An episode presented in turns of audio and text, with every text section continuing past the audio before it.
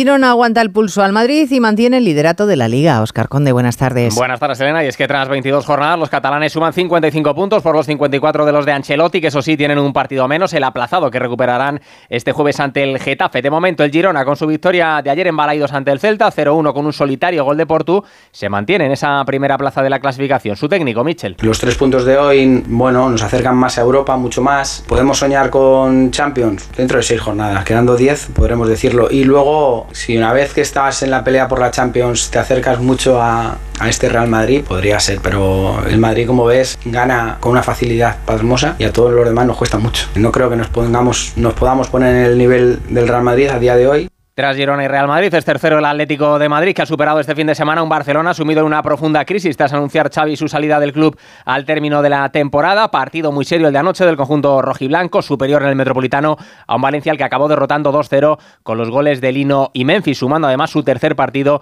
consecutivo sin encajar. Destaca Simeone la solidez defensiva de su equipo. Clave, no hay equipo importante que, que le vaya bien recibiendo goles. Está claro que todos los equipos importantes reciben pocos goles y bueno, nada, esperemos poder seguir mejorando porque tenemos todavía más margen de mejora. La nota negativa del duelo para el Atlético, las posibles lesiones de Jiménez y Morata, pendientes ambos de pruebas médicas, un equipo rojiblanco que sigue reforzándose en este mercado invernal. El próximo fichaje en ser oficial será el del delantero italiano Moise King, que llega cedido desde la Juventus. El que se marcha, Soyuncu, jugará cedido en el Fenerbahce hasta final de temporada. Esa jornada de liga nos dejó también ayer el estreno de Pellegrino en el banquillo del Cádiz con empate a cero ante el Athletic de Bilbao y un nuevo tropiezo del Sevilla en el Pizjuán, 1-1 ante Osasuna. Siguen los hispalenses cerca de la zona de descenso. Muy enfadado el técnico Quique Sánchez Flores por el gol encajado por los suyos de nuevo, balón parado. Duele en el alma, duele en el alma porque es la, la situación más diáfana que tienen de todo el partido.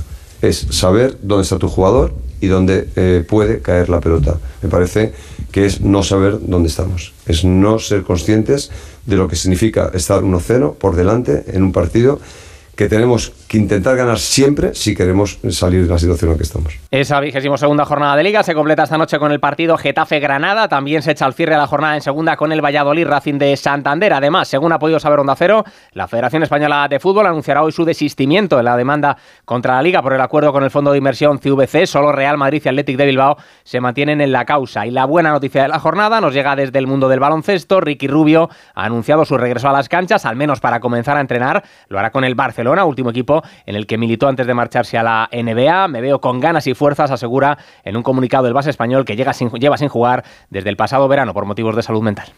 En CaixaBank estamos presentes en más de 2.200 municipios y contamos con ofimóviles en 783 poblaciones y